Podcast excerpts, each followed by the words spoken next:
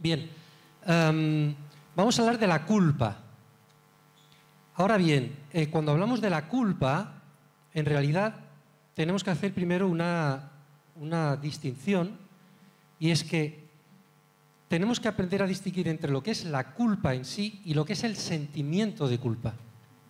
La culpa en sí es algo objetivo y eso lo podemos entender muy bien pensando en un juicio. En un juicio a alguien se le acusa de haber cometido, por ejemplo, un robo y entonces un juez o un tribunal determina que efectivamente esa persona ha cometido ese robo, por tanto, ha cometido un delito y tiene que ser responsable y asumir las consecuencias de ese delito. Y eso lo asume con una sentencia. Bueno, ese acto del tribunal por el cual se imputa ese hecho objetivo es lo que sería la culpa, la asignación de ese delito a una persona. Y eso es indiscutible. Esa persona o ha robado o no ha robado. Bien, pero luego está el sentimiento de culpa, que es de lo que vamos a hablar. Y el sentimiento de culpa nos lleva a meditar o a observar cuál es la reacción del culpable, del reo. Porque el reo puede sentirse culpable o puede no sentirse culpable, a pesar de ser verdaderamente el que ha, cometido ese delito.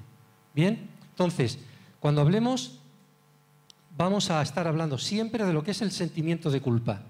¿Cómo podemos definir el sentimiento de culpa? Bueno, es un sentimiento de autocondena de quien se sabe hacedor y responsable de un mal causado. Lo repito, sentimiento de autocondena de quien se sabe hacedor y responsable de un mal causado. Ahora, ¿quién de nosotros nunca ha dicho, oh, me siento culpable por aquello que le dije, por aquello que hice, y escuchamos normalmente, ah, pues tal persona pues debería de sentirse muy culpable por lo que ha hecho. Es algo muy común, aunque a veces el sentimiento de culpa funciona de una manera eh, muy sutil y muy solapada. Y podemos incluso estar, como vamos a ir viendo, podemos incluso tener un sentimiento de culpa, pero ni siquiera nosotros ser conscientes de ellos. Pero en líneas generales es algo muy común. Es más, podríamos decir que es un sentimiento universal, que pertenece a todo ser humano. ¿Y por qué? Pues porque todo ser humano tiene conciencia. Y cuando nacemos, nacemos con una conciencia, porque Dios pone una conciencia a todo ser humano, crea o no crea en él. La conciencia podemos definirla como la propiedad del espíritu humano en conocer y distinguir interiormente el bien y el mal y enjuiciar moralmente la realidad y los actos, especialmente los propios. Repito, la conciencia es la propiedad del espíritu humano de conocer y distinguir interiormente el bien y el mal. Es decir, de distinguir, de discernir, de saber qué es lo que es correcto y qué es lo que es incorrecto. Y juzgar moralmente esos actos, especialmente los propios. Por tanto, la conciencia que tenemos todos los seres humanos es la que produce nuestro sentimiento de culpa. El sentimiento de culpa está directamente unido a ella y de ella deriva y de ella se alimenta. Porque en nuestra conciencia reside nuestro sentido y nuestro conocimiento del bien y del mal. Del dictamen o del juicio de nuestra conciencia surge o la gratificación moral por el bien hecho, Pablo dice mucho en sus epístolas, y hacedlo todo con buena conciencia, es decir, que tengamos la conciencia tranquila de que hemos hecho lo que teníamos que hacer.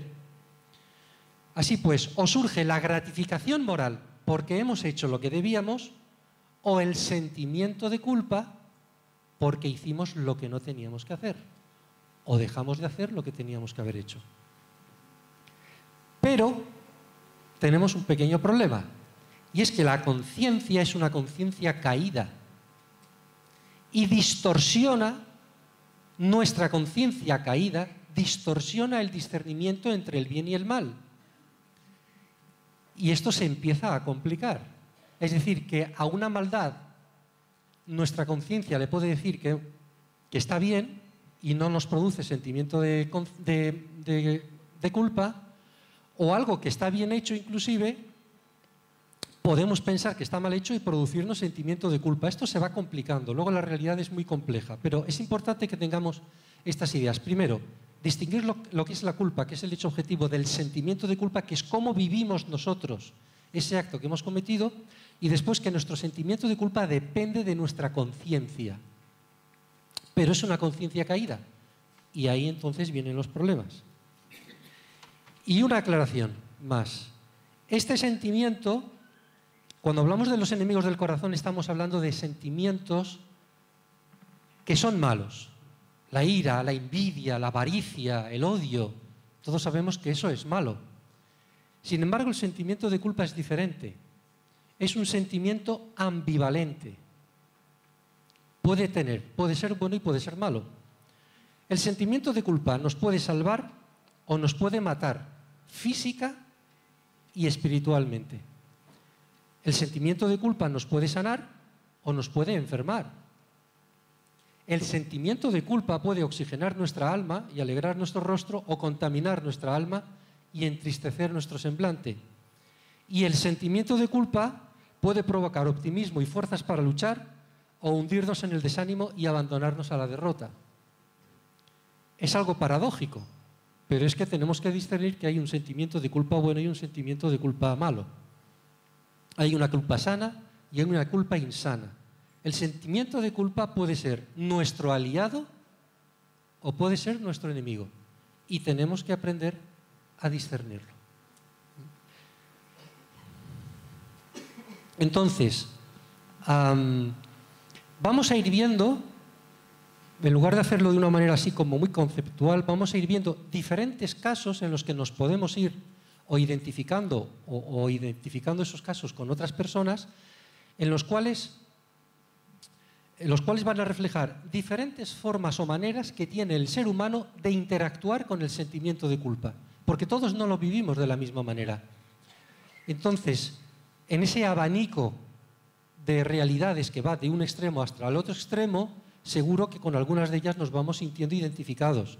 No son casos aislados, en el fondo unos están relacionados con otros, pero creo que es lo más ilustrativo para que podamos entender qué es el sentimiento de culpa y sobre todo cómo discernir cuando el sentimiento de culpa es correcto y lo que tenemos que hacer. Bueno, eh, el primero de los ejemplos sería el de aquellas personas que matan su sentimiento de culpa. ¿Y por qué han logrado matar su sentimiento de culpa, es decir, que no tienen ningún sentimiento de culpa. ¿Por qué? Porque han matado la conciencia, endureciendo sus corazones o asumiendo doctrinas o teorías que justifican sus maldades cometidas. Y no terminan mostrando ni el más mínimo sentimiento de culpa, ni el más mínimo atisbo de arrepentimiento, ni de compasión por el dolor de sus víctimas. Y además, lo que es peor, tienen su conciencia tranquila. Podemos pensar en aquellos militares y aquellos civiles que estuvieron en los campos de exterminio de la Segunda Guerra Mundial. Eso es un ejemplo. No solamente eso sucedió en Alemania o en Polonia, también ha sucedido en la Unión Soviética, también ha sucedido en China, también ha sucedido en Camboya, en muchos sitios.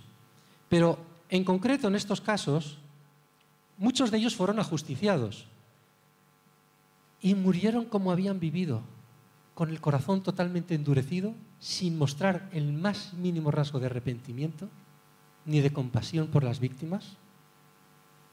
Para los que queráis profundizar en esto, os recomiendo un álbum de fotos sobre estas personas, militares y civiles que trabajaban en Auschwitz, que se llama el álbum de Hocker, H-O-C-K-E-R.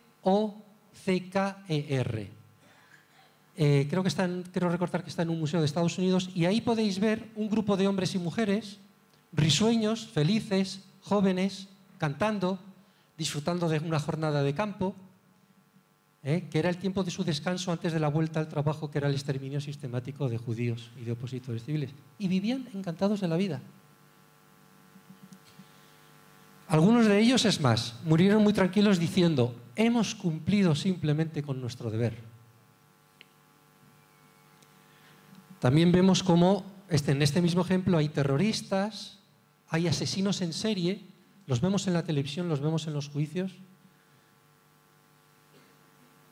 sin mostrar el más mínimo movimiento en su rostro, o incluso alegrándose o jactándose de haber matado y del sufrimiento de sus víctimas.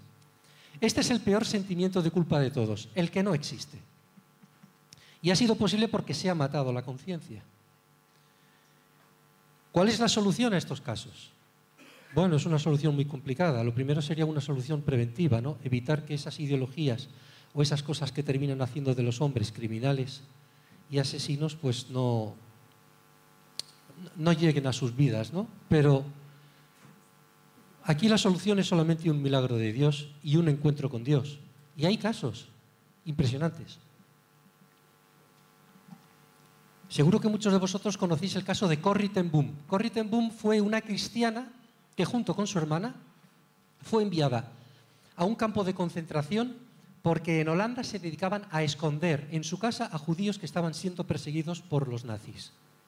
Los pillaron y las enviaron al campo de concentración a las dos hermanas. Ella milagrosamente, creo recordar que por un error administrativo, salió del campo y no murió. Su hermana sí murió. Y esta mujer fue durante toda su vida predicando y predicando el mensaje del perdón.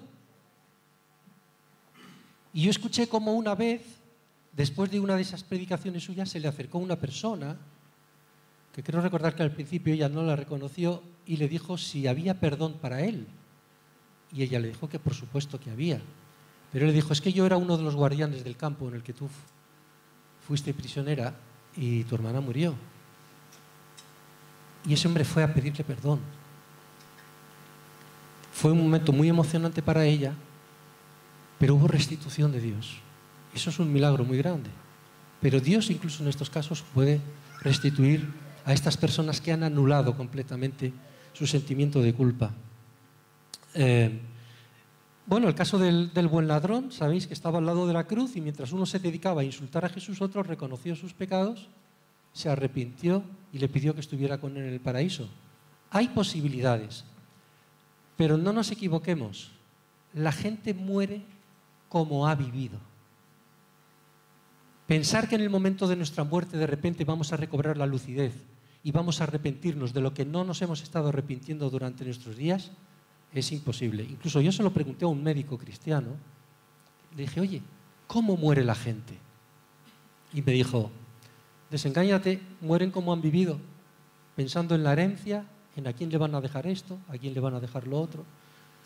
Un médico cristiano que aprovechaba oportunidades para testificar y que, y que vio morir a muchas personas. Bien, pasemos a un segundo modo de interactuar con el sentimiento de culpa.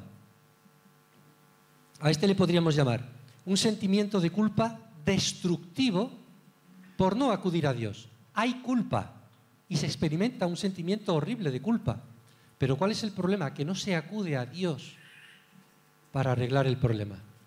Podemos leer Mateo 27. Si Judas hubiese acudido a Jesús, ¿habría sido perdonado? Por supuesto que sí. Pero en lugar de experimentar un arrepentimiento sincero, se agarró a un sentimiento de culpa destructivo que le envió al suicidio y a la muerte eterna.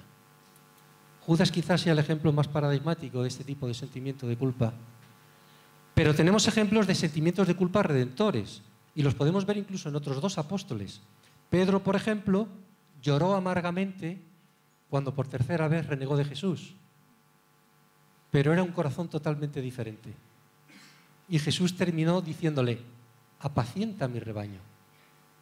Y el apóstol Pablo, en 1 Timoteo 1, 15, 16, nos dice, fui recibido a misericordia. Cuando Pablo dice que él se consideraba de los pecadores el primero, esto no es un recurso retórico.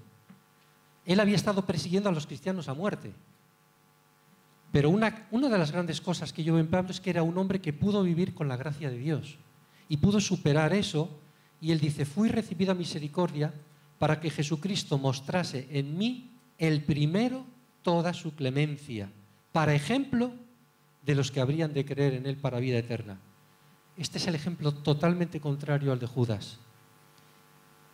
William Wilberforce, seguro que sabéis que él fue un tratante de esclavos.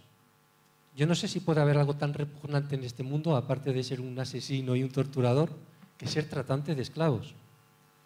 Y este hombre se convirtió, tuvo una experiencia con Dios y dedicó el resto de su día a luchar en el Parlamento británico para la abolición de la esclavitud. Y lo consiguió después de muchos años.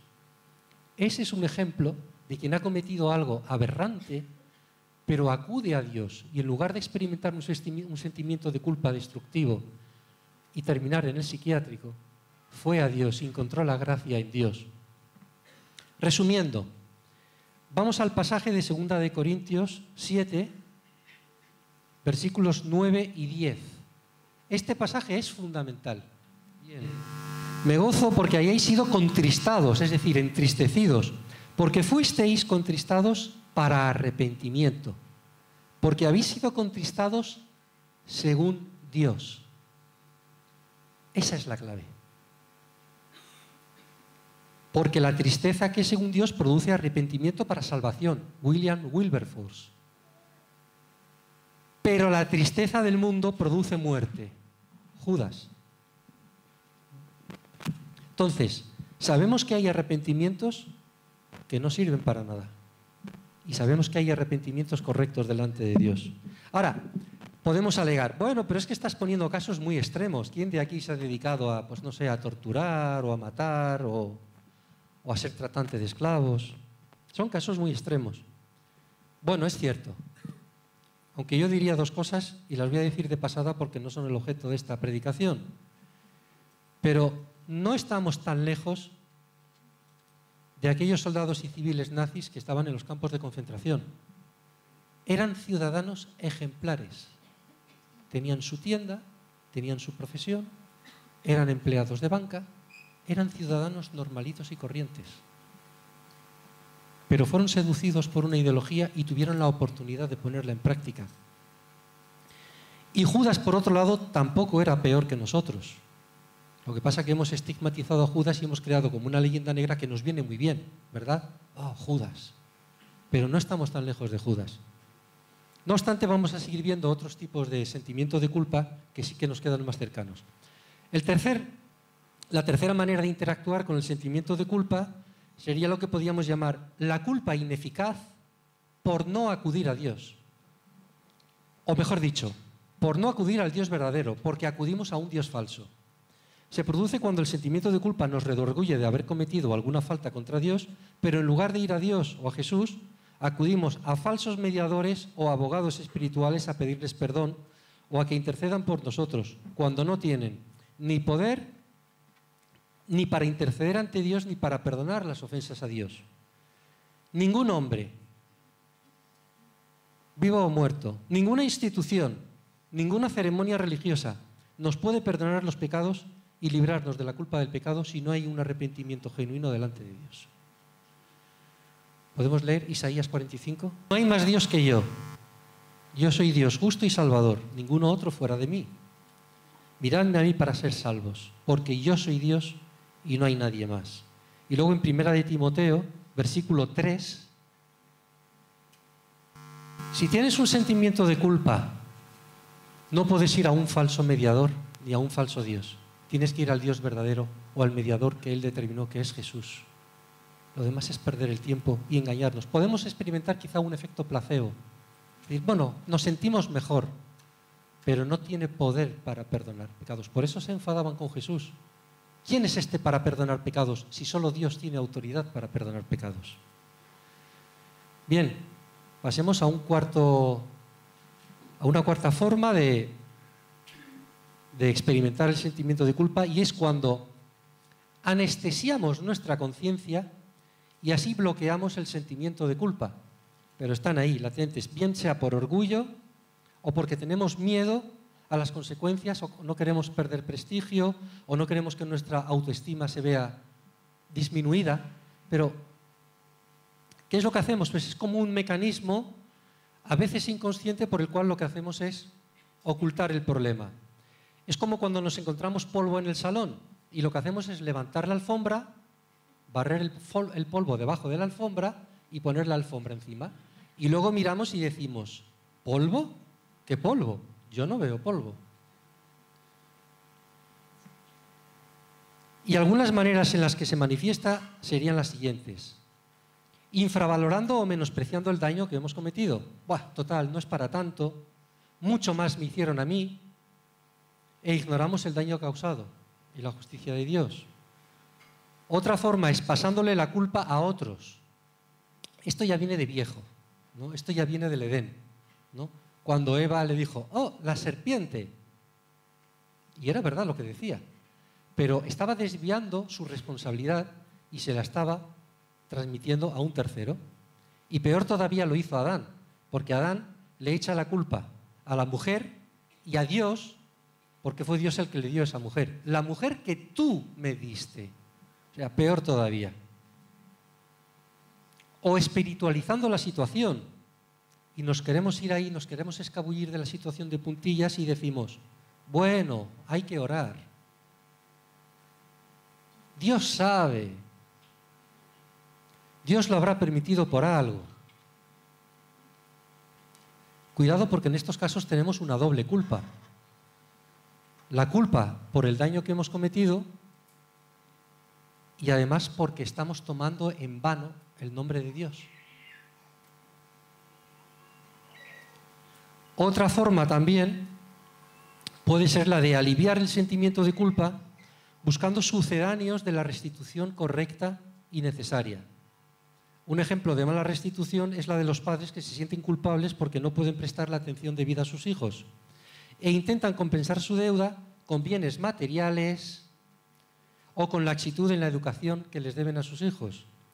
Y así lo que hacen es que, aparte de que esa actitud es destructiva para los hijos, la deuda con los hijos se sigue agrandando. O puede suceder también con el marido que no le presta atención a su esposa y luego se cree que todo se puede arreglar, pues no sé, con un collar de perlas, ¿no? Estas actitudes encierran un doble problema. Primero, porque son, hay unos mecanismos de manipulación o de automanipulación eh, que los podemos ya tener tan, tan ágiles que funcionan de una manera inconsciente y automática porque son como un sistema de defensa para protegernos. Y es difícil tratar porque al no haber un reconocimiento sincero y realista del problema, no podemos resolver la situación, porque Dios solo puede liberarnos de nuestra culpa cuando nosotros reconocemos esa culpa. Leamos Proverbios 28:13. Bien, para eso tenemos que ser humildes y valientes, ¿no? Y aquí tenemos una ayuda inestimable, que es la ayuda de las personas que nos rodean. Cuando las personas que nos rodean nos dicen, oye, esto que has hecho no está bien, no te has dado cuenta que has hecho daño a esta persona, no tenías que haber dicho esto, no tenías que haber hecho lo otro. Eso es muy importante porque nosotros podemos ser insensibles, intentar ocultar, meter el polvo debajo de la alfombra, pero tenemos que ser humildes para escuchar lo que nos dicen los que nos rodean. Es más, es inestimable y necesaria esa ayuda. Inestimable y necesaria. Otra forma, y vamos ya por la quinta cuando somos conscientes del sentimiento de culpa y sabemos que hemos obrado mal, pero no nos atrevemos a confrontarlo por temor a las consecuencias, pero lo reconocemos. Porque nos da miedo, pensamos, bueno, a lo mejor es que empeoramos las cosas, nos da miedo tener que restituir, asumir las consecuencias de la restitución. Y eso lo que nos lleva, como somos conscientes de lo que hemos hecho, nos lleva a una situación paralizante y agobiante y no tenemos paz, nos quedamos como bloqueados. La solución, la palabra, los pasos bíblicos. Tenemos que arrepentirnos, tenemos que pedirle perdón a Dios, tercero, tenemos que aceptar el perdón de Dios y cuarto, tenemos que restituir. Y el resultado será la liberación de nuestro sentimiento de culpa. Leamos el Salmo 32, versículos 1 al 5. Mientras callé se envejecieron mis huesos y mi verdor se convirtió en sequedades de verano. Mientras callé envejecieron mis huesos. Dicen algunos comentaristas que este salmo lo escribió David después de su experiencia y de la, de la disciplina de Dios cuando adulteró con Betsabé y dejó que matasen a su marido, lo organizó para que su marido muriera en el frente de guerra. Y Dios le envió un profeta y se derrumbó David. Mientras callé se envejecieron mis huesos. Pero al final hay un David victorioso porque dice, confesaré mis transgresiones a Dios y tú perdonaste la maldad de mi pecado. Bienaventurado aquel cuya transgresión ha sido perdonada y cubierta su pecado. Bienaventurado aquel a quien Dios no culpa de iniquidad. Por tanto, si estás en una situación paralizante, pide ayuda a Dios, aplica los principios de la palabra y pide ayuda a los hermanos. Pide ayuda si te faltan fuerzas, si estás ahí atascado, pide ayuda. Pide ayuda. Tenemos que aprender a pedir ayuda, a ser más vulnerables en ese sentido, a no ser tan independientes. A los hombres nos cuesta más. ¿eh? Pero es lo que tenemos que hacer. Y vivir ese perdón por fe como lo experimentó David. Sexto, somos conscientes del sentimiento de culpa y estamos dispuestos a confrontarlo y a luchar contra nosotros mismos para vencer la situación en la que estamos haciendo daño o nos estamos haciendo daño. Pero no podemos vencerlo. Y tenemos recaídas continuas en ese pecado, en esa falta que produce ese daño. Y recaemos y lo volvemos a intentar y volvemos a recaer y lo volvemos a intentar y volvemos a caer y nos volvemos a levantar y nos volvemos a caer y nos empezamos a aburrir y soy un desastre y no tengo remedio. Y entonces tenemos también un sentimiento de culpa doble. Primero por lo que hacemos. Y segundo, porque no tenemos la fe y el coraje para vencerlo. Cuando sabemos que Dios nos ha dado las herramientas para ser victoriosos y vencedores. Este sentimiento de culpa es propio de las, actividades, de las actitudes compulsivas, por ejemplo, la ira. Las personas que tienen ira es que no tienen ni tiempo de pensarlo, sale un mecanismo automático y explotan y luego se dan cuenta y se hunden, si, si tienen sentimiento de culpa, claro. Actitudes compulsivas como la ira y las adicciones. Y en las adicciones hablamos, voy a mencionar cuatro, que quizá no sean en nuestro contexto muy propias, pero pueden suceder sobre todo cuando son adicciones que se han traído antes de conocer a Jesús y venimos a Jesús y Dios nos libera, pero sigue estando ahí la tentación. ¿no? El alcohol, la botella, que siempre nos está llamando, siempre nos está seduciendo, quizá un poquito, un poquito, y podemos volver a recaer. Las drogas, sobre todo las drogas químicas. La ludopatía, el juego, ese puede ser otra adicción que destroza a las personas porque no pueden vencerse y destroza a las familias. Y una cuarta que sería la adicción al sexo. Y esta es más propia de los hombres, tanto por el recurso a la prostitución como por la pornografía. Pero como de esto ya se habló el domingo pasado, yo me remito a la excelente predicación del domingo, pasado para ver un ejemplo muy ilustrativo de cómo funciona una adicción y además una adicción que está haciendo daño, no solamente a la sociedad, sino también a la iglesia. Las continuas recaídas, a ver, aquí hay un mecanismo perverso, porque las continuas recaídas atacan nuestra autoestima, la pulverizan, la destrozan. No puedo, soy un inútil, no tengo remedio, ya cómo me va a dar Dios más oportunidades, ya me ha dado demasiadas oportunidades. Nos quedamos bloqueados, nos resignamos a la derrota porque no tenemos remedio y el resultado es que dejamos de luchar. Y ahí es donde nos quiere el diablo, cuando tiramos la toalla. Ese es el punto. Y se retroalimenta porque la recaída nos trae sentimiento de culpa, nos baja la autoestima, perdemos fuerzas para luchar, recaemos más fácilmente, volvemos al sentimiento de culpa, nos vuelve a bajar la autoestima y vamos cada vez más abajo, pero eso se va retroalimentando. Y ese ciclo hay que romperlo con el poder de Dios. Incluso a veces la adicción puede terminar siendo un autocastigo que nos imponemos porque nos vemos impotentes para superar lo que sabemos que podemos y tenemos que superar y nos abandonamos. Es todo muy sutil. Ahora, este sentimiento de culpa no es un sentimiento de culpa según Dios, es un sentimiento de culpa destructivo, porque nos lleva a tirar la toalla y a abandonarnos y a aceptar la derrota. ¿Cuál es la solución? No dejes de agarrarte, en primer lugar, no dejes de agarrarte a lo que Dios ha dicho de tu situación en su palabra. Primera de Juan, abogado tenemos para con el Padre a Jesucristo el justo. Si Dios dice, si Dios nos dice que tenemos un abogado que es Jesús, lo ha dicho Dios y punto. Tenemos un abogado que no se cansa de defendernos. Y la palabra tiene que entrar como una bomba atómica en nuestra mente y en nuestro espíritu. Tenemos la palabra de Dios, tenemos que agarrarnos a lo que Él ha dicho. Tenemos que agarrarnos a lo que Él ha dicho.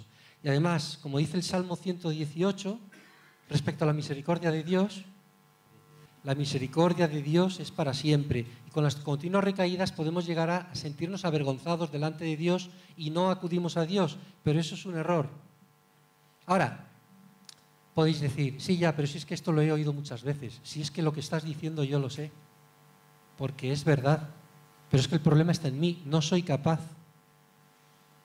Bueno, te voy a decir dos cosas. Ya que sabes lo que hay, no lo olvides. Pero, primero, pide ayuda. Que alguien te acompañe en este proceso. Pide ayuda. Y segundo, a lo mejor no es muy ortodoxo lo que voy a decir, pero bueno, vamos a suponer que no logras vencer esa adicción, ¿vale? Pero que cuando venga Dios o Dios te llame a su presencia, que te encuentre peleando. Si te caes mil veces, te levantas mil veces. Y si vuelves a caer, te vuelves a levantar. Y a eso le tiene miedo el diablo. Porque eso quiere decir que todavía no te ha ganado. Ahí hay vida. Y si caes cinco millones de veces, te vuelves a levantar una vez más. Y buscas ayuda. Yo no soy un experto en, en las religiones escandinavas, ¿vale? Los dioses Thor y Odín, que eran dioses guerreros, como recordáis, ¿verdad? Era una religión muy guerrera.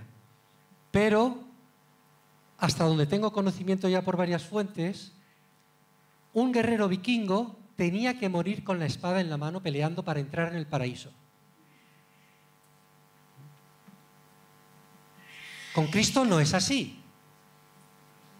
Pero bien podíamos recoger ese símil de las, de las leyendas escandinavas y como el soldado vikingo, morir con la espada en la mano, luchando. Vale, he caído, he retrocedido un paso, pero voy a avanzar otro. Tal vez mañana, tal vez retroceda otro paso, pero me volveré a levantar y volveré a avanzar. Y tenemos la ayuda del Espíritu Santo y la ayuda de la Iglesia. Y la ayuda de la Iglesia. Y vivir así, mira, aunque no termines de vencer esa adicción, pero si hasta el último momento vives luchando, eso ya en sí es una, es una victoria. Porque el diablo nos quiere derrotados, nos quiere como Judas. Desesperados totalmente porque ya para nosotros no hay solución.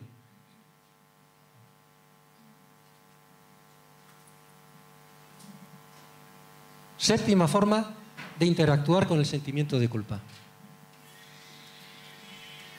Tienes un sentimiento de culpa tan grande que crees que no hay perdón para ti.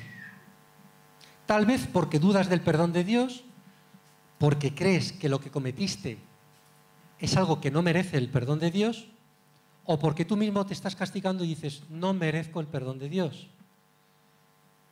Y pueden ser por hechos que se hayan cometido posiblemente hace muchos años. Pero el sentimiento de culpa nos sigue atormentando y no encontramos paz para nuestra alma.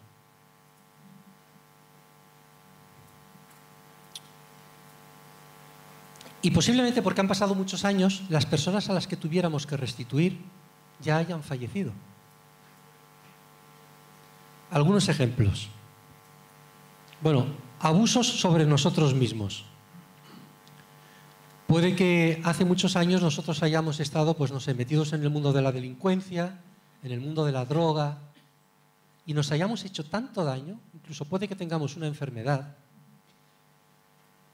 y no terminamos de perdonarnos a nosotros mismos. Pero si Dios nos ha perdonado, nosotros no tenemos autoridad para seguir castigándonos. Si Dios nos perdonó, tenemos que ser libres y aceptar el perdón de Dios. Y si le hemos pedido a Dios perdón por el tipo de vida que tuvimos en otros años y Dios nos ha perdonado, se acabó. Se acabó. Otro ejemplo, rupturas familiares traumáticas por nuestra culpa. Conflictos y odios entre hermanos, disputas con los padres, abandono de los hijos, separaciones o divorcios traumáticos por nuestra culpa. O quizá también algún momento de despiste que tuvimos e involuntariamente ocasionamos un, accidente y nos sigue atormentando eso. ¿Por qué lo hice? ¿Por qué me despisté? ¿Por qué me crucé aquel semáforo en rojo? ¿Por qué no avisé a tal persona y seguimos ahí, nos seguimos hundiendo? O por ejemplo, por algo que es muy típico de las mujeres, este sentimiento de culpa. El caso de las mujeres que han abortado. Y al cabo de los años sigue pesando la culpa de ese hijo que pudo haber nacido pero no nació. La sociedad nos vende que no, que esto del aborto es inoloro, inodoro e insípido. Y que es un acto de libertad y de salud sexual. Eso es una mentira, porque muchas mujeres luego padecen durante el resto de sus vidas ese síndrome de la mujer que ha abortado. Por eso las políticas abortistas se niega a atender una de las reclamaciones de los grupos pro vida. Pro vida dijimos, vale, muy bien, hay una legislación abortista, respetamos esa legislación abortista que decida la mujer. Pero antes que el médico le enseñe a la, a la mujer la ecografía de su hijo. Y no quieren, se niegan. Entonces, esto al final produce mucho daño en la mujer. Ahora bien, tan culpable o más culpable es el hombre que indujo y abandonó a la mujer que terminó abortando. El hombre aborda el tema del aborto de una manera más frívola y egoísta. Normalmente una mujer apoyada por el hombre y por su familia no abortará, pero siempre será la mujer la que se lleve la peor parte y la vivirá en soledad. Y sabemos que hay que tratar a muchas mujeres que han abortado y necesitan tratamiento y necesitan terapia porque están hundidas. De hecho, recuerdo el caso, no recuerdo el nombre, pero recuerdo que hace años una líder del movimiento abortista de Estados Unidos experimentó esto mismo. Y recuerdo que decía, yo iba al parque y veía los columpios y cuando veía un columpio vacío me acordaba de mi hijo, me acordaba de mi hijo al que abortó. Y esta mujer terminó yendo a los pies de Jesús y se convirtió no recuerdo el nombre. Entonces, si tú eres una mujer que te que estás en esta situación y te sientes así, mira, si no le has pedido perdón a Dios, pídele perdón a Dios y Dios te perdona. Esa criatura está en el seno de Dios y Dios tiene una nueva vida para ti. No vivas con esa condena. Y si eres madre, y si eres madre soltera, pues y hago el argumento por pasiva, pues siéntete orgullosa. Yo cuando veo una madre soltera digo, hombre, una mujer que en lugar de tirar por lo fácil, asumió el que los demás hablasen mal de ella, pero defendió, digo, yo voy a sacar adelante a mi hijo, aunque mi marido o mi pareja o quien sea me abandone, aunque mi familia me diga que tengo que abortar, esa es una mujer valiente. Pero vuelvo, repitiendo, en el caso de la mujer que padece ese síndrome, hay solución para ti y Dios te perdona y puedes recuperar el gozo y saber que esa criatura está en el seno de Dios. Y hago un paréntesis y me dirijo a los hombres. Si alguien nos esté escuchando ahora, si tú has inducido u obligado a una mujer a que aborte y nunca te has sentido culpable y no te has arrepentido, deberías avergonzarte y arrepentirte de tu pecado y arreglar cuentas con Dios y con la mujer a la que le hiciste eso. Cierro paréntesis. Dice la voz popular, eso no tiene perdón de Dios. Pero tengo un evangelio para ti. Evangelio significa buena noticia. Hay una buena noticia para ti. Eso es mentira. No hay pecado tan grande que Dios no pueda perdonar, por mucho que te esté torturando. Ahora, la solución está en que tenemos que conocer la verdad de Dios. Si Dios nos culpa de algo, nadie excepto Dios puede absolvernos, aunque nos absolva, aunque nos absuelva la justicia, aunque nos absuelva la sociedad, aunque nos absolvamos nosotros a nosotros mismos. Si Dios nos culpa de algo, nadie nos puede absolver. Pero cuando Dios nos perdona un pecado, nadie nos puede condenar. Tendremos que rendir cuentas ante la justicia. Perfecto. Podremos ir a la cárcel. Pero ya sabéis que hay muchos testimonios de personas que dicen, mira, estoy en la cárcel, estoy cumpliendo la condena que la sociedad me ha impuesto y sé que tengo que cumplirla. Pero aquí he encontrado la libertad de Dios.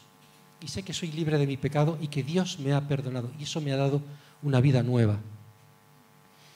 Si le has pedido de verdad perdón a Dios, no tienes que estar todos los días pidiendo perdón por el mismo pecado se pide perdón una vez y el perdón de Dios es una vez y para siempre.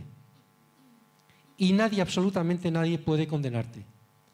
La culpa que has confesado y Dios ha perdonado debe desaparecer. Y si te vuelve, no viene de Dios. Y por tanto tienes la autoridad de Dios con la verdad de la palabra para defender esos pensamientos y defenderte de esos pensamientos.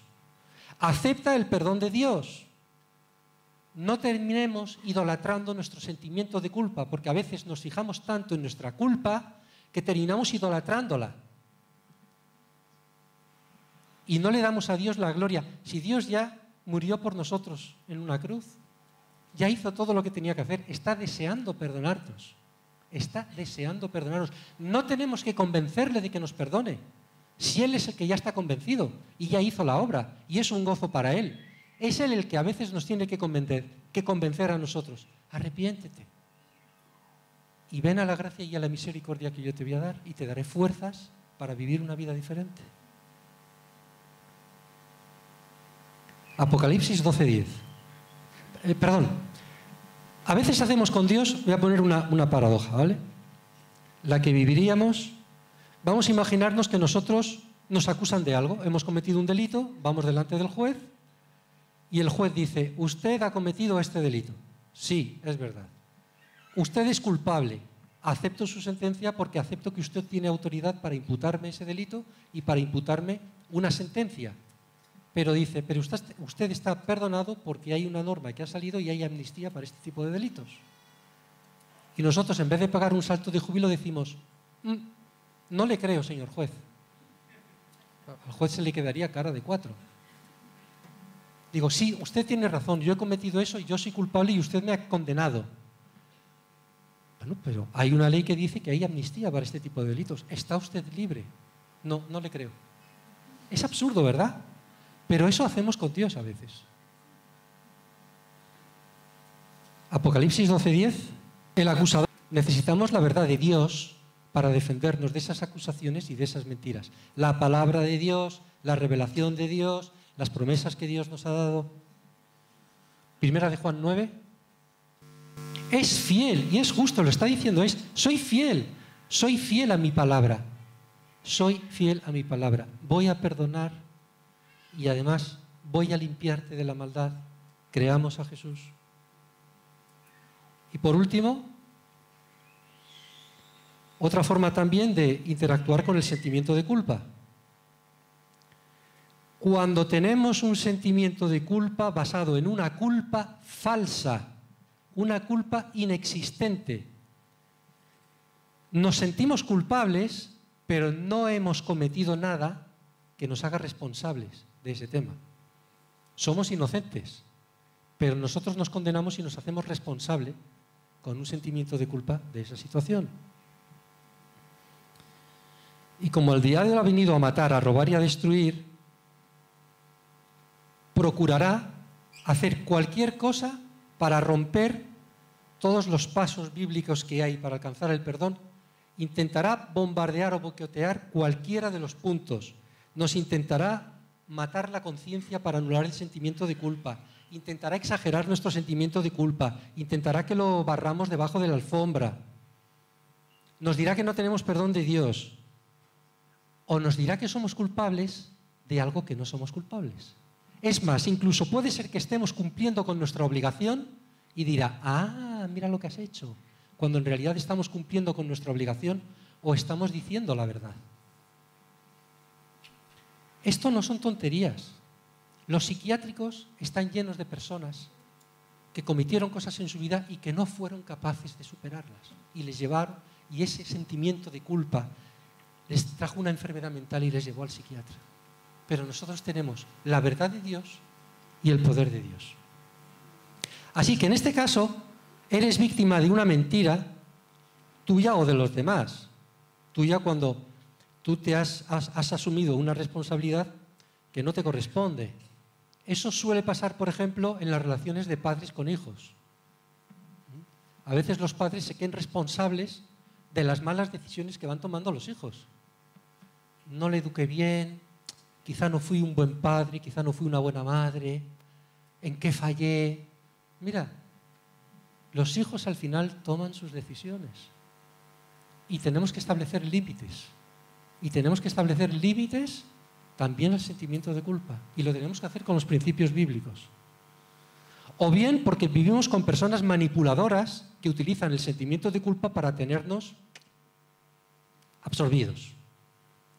También hay hijos manipuladores en este sentido, hijos delincuentes, derrochadores, drogadictos, que terminan destrozando la vida de los padres porque terminan manipulándoles y creándoles un sentimiento de culpa que no tienen. O las amistades manipuladoras y posesivas. O el cónyuge maltratador, física y psicológicamente, que normalmente será el hombre. No siempre, pero normalmente será el hombre. Si vives con un hombre que una y otra vez te menosprecia, te humilla, te echa la culpa de todo, te anula, te insulta, y no digamos si te pone la mano encima, puedes estar padeciendo el síndrome de la mujer maltratada. Y se llama así porque existe ese síndrome, el síndrome de la mujer maltratada. Y es que ella termina creyéndose la culpable de las actitudes de su marido y del comportamiento de su marido. Y está viviendo un sentimiento de culpa falso, lo que sucede es que el marido es un maltratador. Pero muchas mujeres terminan asumiendo que al final, si lo hace es que no termino de dar la talla. No, no. La culpa es mía, la culpa es mía. Y en este, si tú, si alguien que nos oiga, en directo o por internet, está en esta situación, tienes que pedir ayuda inmediatamente. Como conclusión, ya para terminar, la solución no solamente a este último problema que hemos visto, sino a todas las situaciones básicamente es la verdad de Dios y buscar ayuda. Juan 8:32. La palabra de Dios nos ayuda a tener claro cuáles son nuestras obligaciones y cuáles son nuestros límites y cuáles son nuestros derechos y nos ayudan a establecer límites y a no ser objeto de manipulación. El padre del hijo pródigo no tenía sentimiento de culpa tenía unas ganas desesperadas de que su hijo volviera, pero él estableció un límite y no lo pasó y no lo sobrepasó. El que tuvo el sentimiento de culpa fue el que tenía que tener el sentimiento de culpa, que era el hijo, y volvió arrepentido y el padre le recibió. ¿Vale? Y en segundo lugar, pedir ayuda, pedir consejo. Algunos casos puede incluso que requieran de todo este abanico de posibilidades que hemos visto, algunos casos puede que requieran ayuda profesional. Pero pide ayuda, no vivas estas situaciones solo. Tenemos que aprender a escuchar lo que nos dicen los que nos rodean y a buscar ayuda en la iglesia. Y ya por último voy a citar un pasaje de Pablo en Romanos 8, 32 y siguientes. El que no escatimó ni a su propio Hijo, sino que lo entregó por todos nosotros, ¿cómo no nos dará con Él también todas las cosas? Y en todas las cosas está el perdón. Si Dios ya no tiene que pagar nada más, si es que ya lo pagó todo. ¿Quién acusará a los escogidos de Dios? Dios es el que nos justifica. ¿Quién es el que los condenará? Cristo es el que murió. Más aún, el que también resucitó, el que además está a la diestra de Dios, el que también intercede por nosotros.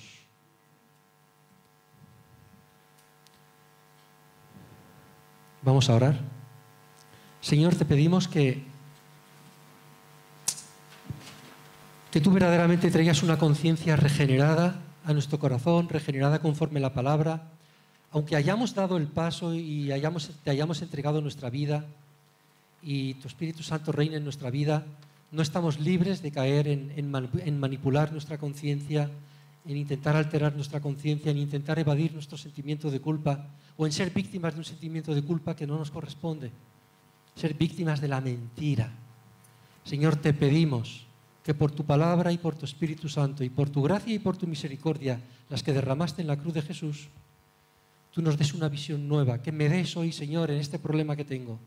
Dame un agua fresca, dame una visión nueva, dame unas fuerzas renovadas, trae la verdad con fuerza, con fuerza de nuevo a mi espíritu, a mi mente, Señor.